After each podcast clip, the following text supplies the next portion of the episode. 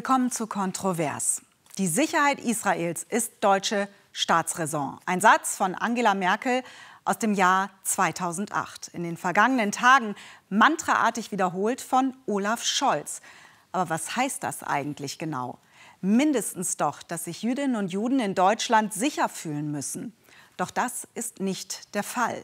Offen sympathisieren radikale Muslime mit der Terrororganisation Hamas. Und das, was wir da auf deutschen Straßen auch heute Abend wieder sehen, ist nur die Spitze des Eisbergs. Recherchen von Niklas Eckert, Till Rüger und Josef Römmel. Polizeischutz beim Fußballtraining, daran ist man hier schon gewöhnt. Nachmittagstraining der U15 beim TSV Maccabi München. Seit dem Überfall der Hamas auf Israel ist Vereinsvorstand Emanuel Rothstein in ständigem Kontakt mit Polizei und Sicherheitsbehörden. Der Nahostkonflikt wird auch in Deutschland ausgetragen. Der wird auf deutschen Straßen ausgetragen und ähm, da hat man natürlich Sicherheitsbedenken und da müssen wir sehr genau abwägen, ähm, ob wir das Training so weiterlaufen lassen und ob wir die Spiele weiterlaufen lassen können.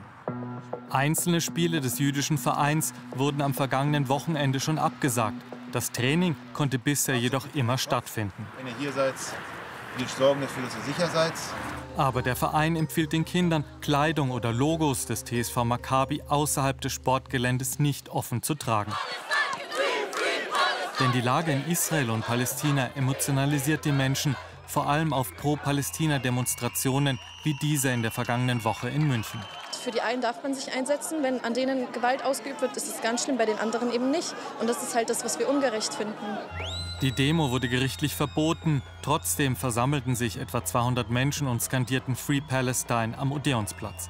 Aber auch Plakate mit der Aufschrift vom Fluss bis zum Meer werden hochgehalten. Gemeint ist damit, dass der palästinensische Staat vom Fluss Jordan bis zum Mittelmeer reichen soll. Israel also zerstört werden muss. Es sind auch Hardliner vor Ort, die den Angriff der Hamas gutheißen. Für die Tat alleine habe ich kein Verständnis, aber für die Jahre davor, was passiert, wurde, passiert ist, wenn ich dann diese Tat anschaue, dann sehe ich, sage ich, das ist viel zu wenig. Die Polizei greift erst nach und nach ein. 60 Minuten später ist die Demonstration aufgelöst. Symbol dafür, wie schwer sich Politik und bayerische Sicherheitsbehörden mit den pro-palästinensischen Protesten tun. Noch problematischer im Zeitalter der Netzpropaganda der Umgang mit islamistischen Predigern wie ihm. Isudin Jakupovic, der gebürtige Bosnier lebte bis 2019 im mittelfränkischen Fürth, wurde nach seiner Verurteilung wegen Unterstützung einer terroristischen Vereinigung aus Bayern abgeschoben. Das Problem sei damit aber nicht gelöst, sagt uns der bayerische Verfassungsschutz in einem exklusiven Interview. Grundsätzlich ist der Bayerische Verfassungsschutz für Herrn Jakubowitsch nicht mehr zuständig, da er nicht mehr in Bayern wohnhaft ist und auch nicht mehr in Deutschland wohnhaft ist. Äh, dennoch muss damit gerechnet werden, dass er sein damaliges Netzwerk auch heute noch unterhält und versucht, über dieses Netzwerk Einfluss zu nehmen auf die hiesige Szene. Jakubowitsch hetzt weiter aus Bosnien-Herzegowina auf Deutsch, online per Telegram und YouTube. Er macht Werbung für die Taten der Hamas. Die Muslime werden sie töten, sodass sich die Juden hinter Steinen und Bäumen verstecken werden. Unsere Anfrage lässt er unbeantwortet. Circa 450 bekannte Hamas-Unterstützer gibt es in Deutschland. In Bayern werden derzeit Einzelpersonen vom Verfassungsschutz beobachtet. Die Hamas tritt in Deutschland nicht offen als Organisation mit vereinsrechtlichen Strukturen in Erscheinung. Es gibt allerdings vereinsrechtliche und auch karitative Strukturen, die der Hamas nahestehen bzw. Bezüge zur Hamas aufweisen. Unterstützung zum Beispiel durch Spenden. Iran und Katar gelten als Hauptgeldgeber, aber auch viele Einzelspender unterstützen die Hamas. Millionen Dollar flossen offenbar seit Jahren über Kryptowährungen an die Terroristen, kürzlich aufgedeckt vom Wall Street Journal und von Ari Redboard von TRM Labs das US-Unternehmen führend in der Aufdeckung von illegalen Kryptotransaktionen. Wir erreichen ihn schließlich in San Francisco. Die US-Regierung hat etwa 150 solche Konten, die mit der Hamas in Verbindung stehen, beschlagnahmt. Ganz aktuell haben zudem die israelischen Behörden hunderte Kryptokonten nicht nur von der Hamas eingefroren, sondern auch von der Hisbollah und anderen Terrororganisationen. Auch mit deutschen Geheimdiensten arbeitet TRM Labs zusammen. Dass auch Geld aus Bayern geflossen ist, wollen die amerikanischen Ermittler nicht ausschließen. Finanzielle Unterstützung, die unter anderem den Überfall der Hamas und die Entführung hunderter israelischer Geiseln erst möglich machte. Yarden Roman ist offenbar eine von ihnen, seit zehn Tagen kein Lebenszeichen. Die Enkelin von aus Deutschland geflohenen Juden wurde von der Terrororganisation Hamas verschleppt. Ihre Schwester bangt um sie. Ich verstehe die Situation uh, immer noch nicht wirklich. Ich habe ja gar nicht die Chance, mich mal hinzusetzen und das mit meiner Familie zusammen zu realisieren. Jardens Mann und die dreijährige Tochter konnten bei dem Überfall auf das israelische Kibbutz Beri in letzter Sekunde entkommen. Die 35-jährige Yarden schaffte es nicht. Yarden hat die deutsche Staatsbürgerschaft. Auch deshalb appelliert die Familie an die deutsche Regierung, bittet um Hilfe. Zurück zum jüdischen TSV Maccabi München. Jeden Abend muss derzeit neu beurteilt werden, wie die Sicherheitslage ist. Per Telefon und WhatsApp tauschen sich Emanuel Rothstein und die anderen Vorstandsmitglieder aus, im ständigen Kontakt mit den Sicherheitsbehörden. Morgen kann das Training wie geplant stattfinden. Die Polizei wird wieder dabei sein.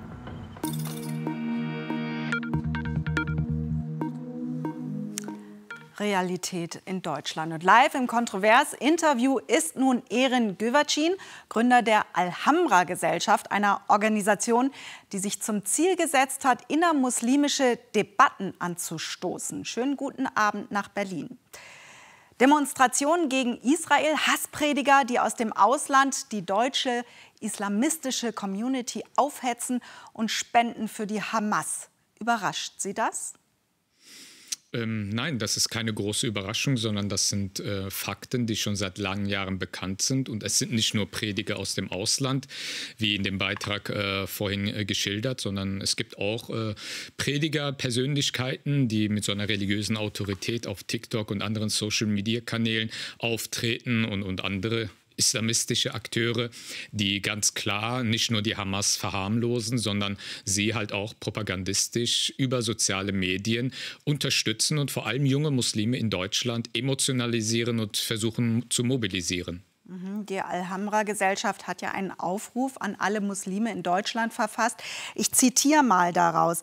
Egal, was ihr heute in euren Moscheen hört, egal, was ihr in den Nachrichten oder im Internet seht, die Worte und Bilder dürfen euch nicht zu Wut und Gewalt verleiten. Ich gehe ja nicht in Moscheen. Ähm, was wird denn da gepredigt? Ich glaube, da muss man äh, differenzieren. Aber das, was man äh, definitiv sagen kann, ist, dass die Moscheeverbände nach diesem schrecklichen Terrorangriff, den es in so einem Ausmaße von der Hamas nie gegeben hat, dass es da keine klare Stellungnahme gab, dass es äh, die Hamas relativiert wurde. Ähm, die Moscheeverbände haben es nicht geschafft, äh, die Hamas als das zu bezeichnen, was sie ist, nämlich eine Terrororganisation. Es gab immer nur Stellungnahmen, auch in den Freitagspredigten ähm, mit der Natur Natur ja, aber. Und es wird immer wieder darauf verwiesen, auf äh, äh, israelische Siedlungspolitik und gewisse Ungerechtigkeiten, die man anprangert, so nach dem Motto, ähm, ja, diese Tat kommt ja nicht aus dem luftleeren Raum. Und das sind, glaube ich, sehr gefährliche Kommunikationen, die diese Moscheeverbände in die Communities äh, hineintragen, die die Hamas nicht äh, klar verurteilt und dort natürlich auch den jungen Menschen, die emotional manipulierbar sind, keine klare Orientierung geben. Mhm, gehen wir da noch ein bisschen tiefer rein. Eigentlich sollte es ja selbstverständlich sein, dass man sich klar zur Hamas positioniert, ohne irgendwelche Relativierungen. Doch was hören wir? Beispielsweise vom Zentralrat der Muslime, eine Gewaltspirale müsse verhindert werden. Das ist doch für alle Jüdinnen und Juden der blanke Zynismus. Das ist ganz offen gesagt ein äh, Schlag ins Gesicht aller Jüdinnen und Juden in Deutschland, die äh, seit Tagen unter Angst leben. Und der sogenannte Zentralrat der Muslime, der Name suggeriert ja, dass das eine zentrale Vertretung der Muslime wäre.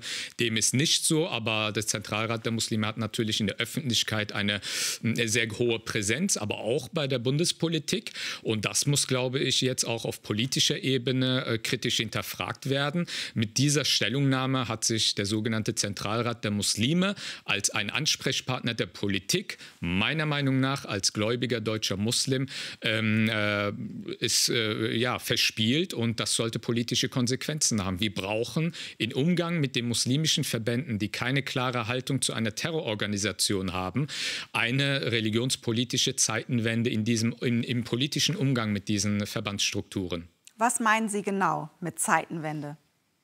Es braucht eine klare Ansprache. Also man muss den äh, Verbänden unmissverständnis klar machen, was äh, hier in unserer liberalen demokratischen Gesellschaft es für Werte gibt, die man auch verkörpern muss. Nicht nur in der Öffentlichkeit, sondern in die eigenen Gemeinden hinein. Und auf der anderen Seite, ähm, wie Sie bezeichnen sich ja als Religionsgemeinschaft, die Moscheeverbände. Und Religionsgemeinschaften haben eine hohe Verantwortung, gerade wenn es um den gesellschaftlichen Frieden geht und den äh, friedvollen Zusammenleben in unserer Gesellschaft. Und wenn wir die letzten Tage sehen, wie islamistische Akteure über soziale Medien und andere Kanäle junge Muslime ideologisieren und radikalisieren, dann äh, haben die muslimischen Verbände nicht den Luxus, da tatenlos zuzuschauen oder, oder sogar die Hamas zu relativieren, sondern sie müssen klar Position beziehen. Und das muss die unmissverständliche Forderung seitens der Politik sein, aber auch seitens der muslimischen Zivilgesellschaft jenseits der Verbände. Auch die Muslime müssen öffentlich das Wort ergreifen und äh, den muslimischen Verbänden, die ja in Anspruch nehmen, uns alle Muslime in Deutschland zu vertreten, ihnen ganz klar auch sagen, so geht das nicht. Sie sind so jemand, der das ganz klar sagt, Herr Güvercin. Wenn Sie so deutlich Stellung beziehen, müssen Sie dann Anfeindungen von radikalen Muslimen fürchten? Ja, also seit Tagen sind meine DMs in den sozialen, äh, auf den Social Media Plattformen, sei es Twitter, Instagram oder Facebook, ähm, leider voll von Beleidigungen, Drohungen. Sogar eine türkischsprachige Zeitung aus der Türkei hat gestern mich als Terroristen bezeichnet, weil ich äh, die Hamas als Terrororganisation bezeichnet habe. Also die Ironie muss man erstmal verstehen. Und äh, man wird ins Fadenkreuz, äh, ähm, man gerät natürlich ins Fadenkreuz, auch der AKP-Medien in der Türkei. Türkei. Und das ist eine ähm, Einschüchterungspolitik auch aus der Türkei heraus, die auch von der Politik wahrgenommen werden muss, auch von den Sicherheitsbehörden. Hier findet eine massive Einschüchterungsversuche statt, auch den Muslimen hier in Deutschland den Mund zu verbieten. Mhm. Danke, Herr Güvercin, für diese ja, sehr drastischen Schilderungen. Vielen Dank. Alles Gute nach. Ich danke Ihnen. Es sind verstörende Bilder, die wir hier sehen. Der Rettenbach-Gletscher im österreichischen Sölden, ein Skigebiet, eh schon hochgelegen, muss sich mächtig ins Zeug legen. Schreddern, präparieren, künstlich beschneien und das alles, damit die Skisaison Ende Oktober starten kann. Früher kein Problem, da lag da oben immer Schnee, auch im Sommer. Ist aber nicht mehr so. Ja, dann muss halt die Saison verschoben werden, sagen die einen. Doch so einfach ist das offenbar nicht. Birgit Rätsch mit der Kontrovers Story.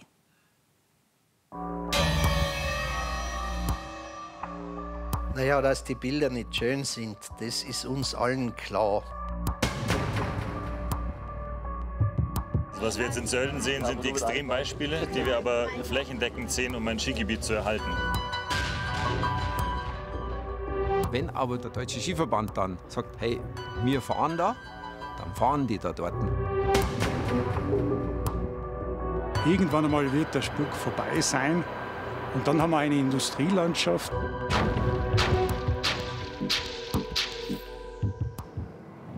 Der Rettenbach-Gletscher in Sölden in Tirol. Bis 2005 konnte man hier das ganze Jahr Skifahren. Heute sieht es aus wie in einer Mondlandschaft. Schutt, Felsbrocken, Geröll. Das muss weg, sonst gibt es keine glatten Pisten. Und somit keine Skifahrer und vor allem keine werbetauglichen Bilder, die mit Beginn des Skiweltcups Ende Oktober aus Sölden in die Welt geschickt werden.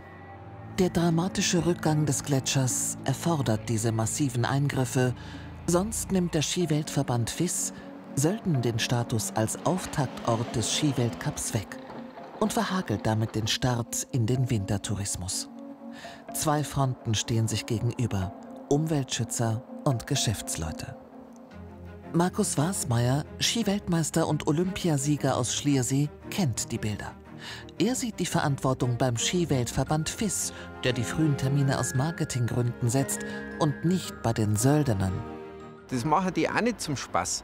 Also ich glaube, wenn die einen Monat später dran wären, dann, dann bräuchten wir das Ganze gar nicht. In Bayern ist man nicht in dieser Zwangslage, denn das erste FIS-Rennen findet hier erst Ende Januar statt. Aber Wintersportler drängen früher auf die Pisten. Schneegarantie gab es lange Zeit auf der Zugspitze. Doch im vergangenen Jahr wurde dem Gebiet mangels Eis der Status als Gletscher aberkannt. Wir fahren mit dem Klimaexperten Andreas Hieb vom Deutschen Alpenverein aufs Zugspitzplatt. Wie in Österreich sehen wir klägliche Reste einer einst ausgedehnten Gletscherfläche.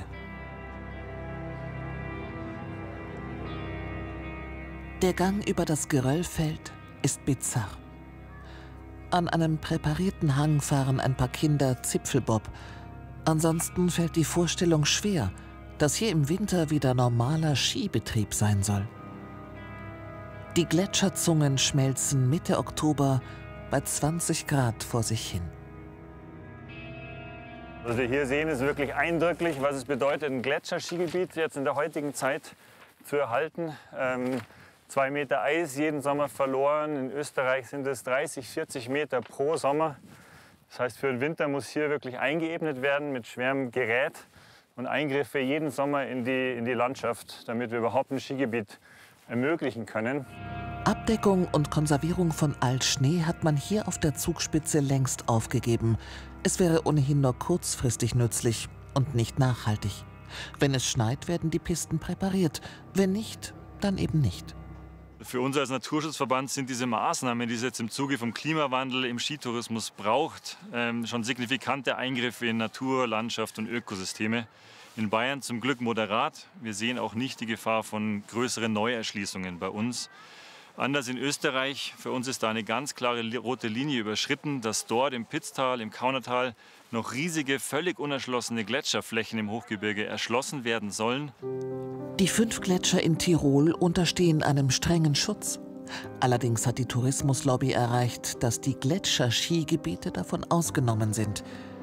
Hier in Innsbruck beim Landesumweltanwalt landen die Anträge der Bergbahnbetreiber für Instandhaltung, Neuerschließung oder Erweiterung eines Skigebiets. Johannes Kostenzer kämpft um jeden Quadratmeter Natur, doch es ist nicht einfach. Innerhalb der Gletscherskigebiete, und da gibt es eine Abgrenzung, dürfen die Betreiber auch massive Veränderungen der Landschaft vornehmen, sofern sie durch eine Genehmigung abgedeckt sind. Diese Genehmigung ist aber relativ einfach zu erreichen. Wir schauen ins Pitztal. Hier wollen die Bergbahnbetreiber eine Erweiterung des Skigebiets in den Gletscher hinein erreichen. Für den Umweltaktivisten Gerd Estermann ein bedrohliches Szenario. Es ist ja leider so, dass genau in dem Gebiet da drüben ein weiterer Lift zu den schon bestehenden hinzukommen soll. Und zwar würde der da hinten beim linken Fernerkogel in diesem Joch zwischen den zwei äh, Bergen hinaufführen.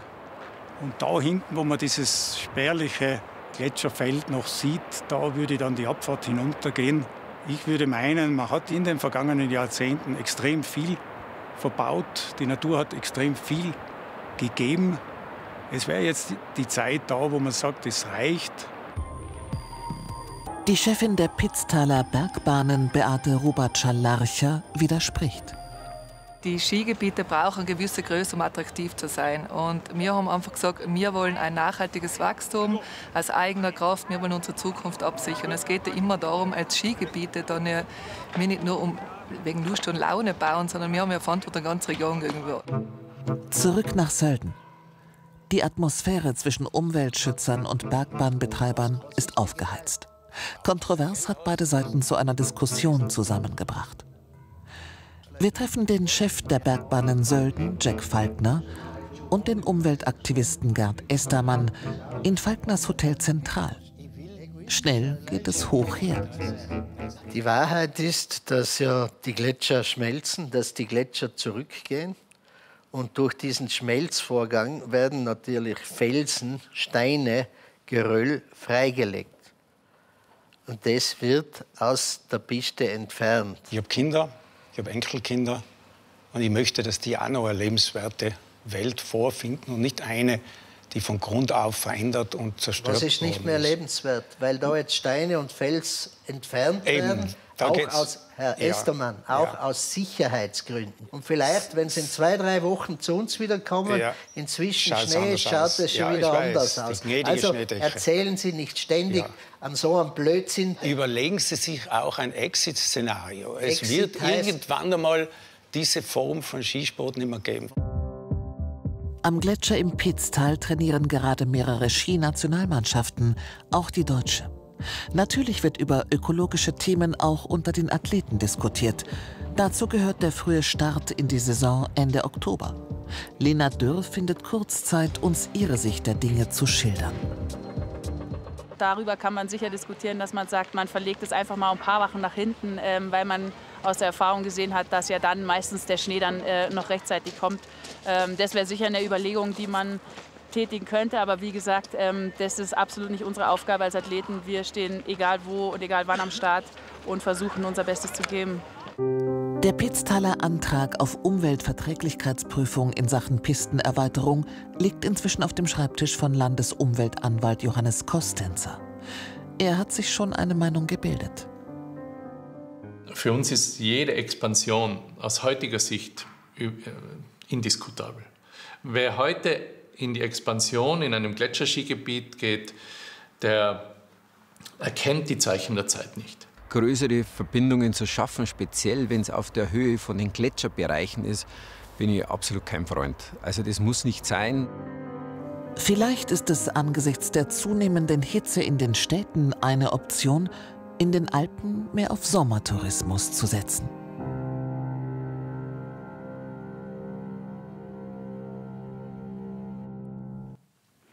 Die Langfassung der Kontrovers-Story finden Sie wie immer in der ARD-Mediathek und auf dem YouTube-Kanal von BR24. Wenn Frau denkt, dass sie schwanger ist, kauft sie sich einen Schwangerschaftstest und wenig später ist das Ergebnis da. Früher war das anders. Wenn Frauen frühzeitig wissen wollten, ob sie schwanger sind, mussten sie zum Arzt und der verordnete häufig Hormonpräparate. Duogenon war so ein Mittel.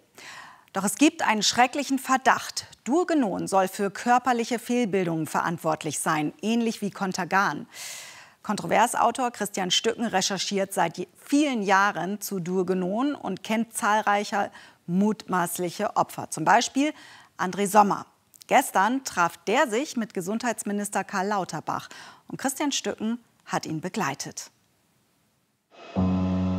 Montagabend, Berlin Hauptbahnhof. André Sommer aus Pfronten im Allgäu ist angekommen. Vor ihm und den Duogenon-Betroffenen liegt der vielleicht wichtigste Termin des Jahres. Er darf Karl Lauterbach treffen, den Bundesgesundheitsminister. Es ist notwendig, dass es jetzt schnell eine Unterstützung, eine Hilfe gibt für alle Betroffenen, weil die Elterngeneration verstirbt jetzt und auch die, die Betroffenen leiden an ihren Folgeerkrankungen. Seit fast 15 Jahren kämpft André Sommer darum, dass etwas passiert. Seitdem er erfahren hat, dass seine Behinderungen mutmaßlich auf Duogenon zurückzuführen sind, den Schwangerschaftstest seiner Mutter. Als er 1976 auf die Welt kommt, liegt seine Urinblase außerhalb des Körpers. Er muss ungezählte Operationen über sich ergehen lassen, bis heute. Er ist kein Einzelfall. In den 60er und 70er Jahren werden Kinder mit Herzfehlern geboren, mit Hirnschäden, offenen Rücken. Sie haben eines gemeinsam. Ihre Mütter haben den Schwangerschaftstest Duogynon genommen, ein Hormonpräparat der Firma Schering. Nimmt eine Frau zwei Tabletten oder Spritzen und die Monatsblutung bleibt aus, weiß sie, dass sie schwanger ist. Heutzutage wäre es so, dass es eigentlich als Pille danach verwendet werden würde oder als Abortmittel. Es äh, hatte die Menge von, ja, von eineinhalb äh, Monatsration Antibabypillen, die heute auf dem Markt sind. Das muss man sich mal vorstellen, was Frauen damals genommen haben. Auch Ursula Krämer erhält von ihrer Frauenärztin das Mittel Duogynon. Im September 1973 kommt ihre Tochter Tatjana auf die Welt. Größe und Gewicht, zunächst alles normal. Doch Tatjana kann irgendwie nicht schlucken. Sie nahm nur ab und irgendwann hat man sie dann in Freiburg ins Kinderkrankenhaus gebracht und da wurde dann festgestellt, zerebrale Bewegungsstörung, ein Herzfehler und eine Missbildung im Blasen-Nierenbereich, weil sie auch äh, den Urin voll mit Bakterien hatte. Ne? Von Anfang an muss Tatjana sich durchs Leben kämpfen. Bis heute braucht sie die Hilfe ihrer Mutter. Vieles kann sie alleine, aber sie wird nie alleine leben können und sagen wir mal alles rundherum dann bewältigen können. Ne? Das, macht Ihnen Sorgen, oder? das macht mir große Sorgen, weil irgendwann bin ich ja auch nicht mehr da. Was viele Mütter damals nicht wissen, Duogynon wird auch als Abtreibungsmittel verabreicht. Zwei Pillen für den Schwangerschaftstest, vier für den Abbruch. Die Firma Bayer, heute Rechtsnachfolger von Schering, weist alle Ansprüche von möglichen Geschädigten zurück. Ihr Standpunkt, es gäbe keinen endgültigen wissenschaftlichen Beweis dafür, dass Duogynon für die Fehlbildungen verantwortlich wäre. Juristisch ist die Sache verjährt. Die Politik ist André Sommers letzte Hoffnung und dabei hatte er zuletzt sogar ein bisschen Glück. Er war dabei, als Bundeskanzler Olaf Scholz zum Bürgergespräch nach Füssen kam. Er durfte ihm eine Frage stellen. Dann nehmen wir mal den Herrn hier mit dem blauen Shirt. Kontrovers ist im Juli mit dabei. Sehr geehrter Herr Bundeskanzler, mein Name ist André Sommer. Er schildert sein persönliches Schicksal und das anderer Betroffener. Es handelt sich um mehrere hundert Familien in Deutschland, sind nun um die 50 Jahre alt und sie versterben aufgrund ihrer Behinderung und der Folgeerkrankung.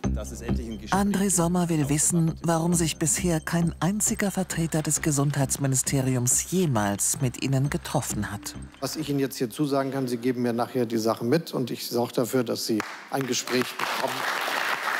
Der Kanzler hält Wort. Deshalb ist André Sommer jetzt in Berlin. Er hofft auf das Gespräch und will ein Rechtsgutachten, das beweisen soll, wie sehr der Staat seine Pflichten vernachlässigt hat.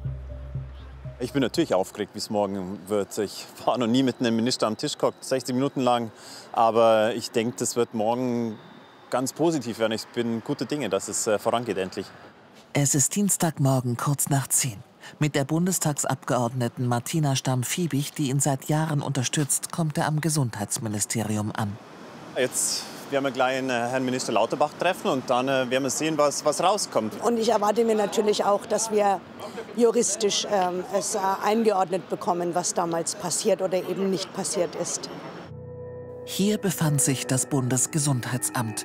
Es hat Duogynon nicht verboten, obwohl es konkrete Hinweise aus England gab, dass der Schwangerschaftstest für Fehlbildungen verantwortlich sein könnte. Dazu offenbaren Dokumente, ein Mitarbeiter des Bundesgesundheitsamtes hat interne Informationen an Schering weitergegeben und sich selbst als Advokaten der Firma bezeichnet. Martina Stamm-Fiebig hofft, dass Karl Lauterbach jetzt eine juristische Aufarbeitung, ein Rechtsgutachten in Auftrag gibt. Er hat sich schon mal für die mutmaßlichen Duogynon-Opfer eingesetzt, bevor er Minister wurde. Er hat ja damals diesen Brief an die damalige Bundeskanzlerin mit unterschrieben, wo wir schon darauf aufmerksam gemacht haben, dass es da Klärungsbedarf gibt. Mit dieser Unterschrift in der Tasche betreten sie das Ministerium. Es ist ein persönliches Treffen, ohne Kameras. Wie wird Karl Lauterbach reagieren? Nach knapp 70 Minuten ist das Gespräch vorüber. André, wie war's? Ja, war ein gutes Gespräch, fand ich. Der Minister hat äh, viele Sachen auch ja, empathisch äh, eingesehen, dass das vielleicht nicht alles optimal gelaufen ist. Im Endeffekt war es so, ähm, dass jetzt äh, die Überlegung im Raum steht, ob es ein Rechtsgutachten gibt. Das gibt mir schon Hoffnung, denn äh, wie der Herr Sommer richtig sagte, wir haben nicht mehr alle Zeit der Welt. Der Gesundheitsminister will nun entscheiden, ob er ein Rechtsgutachten in Auftrag gibt. Für die Betroffenen wäre es ein großer Schritt.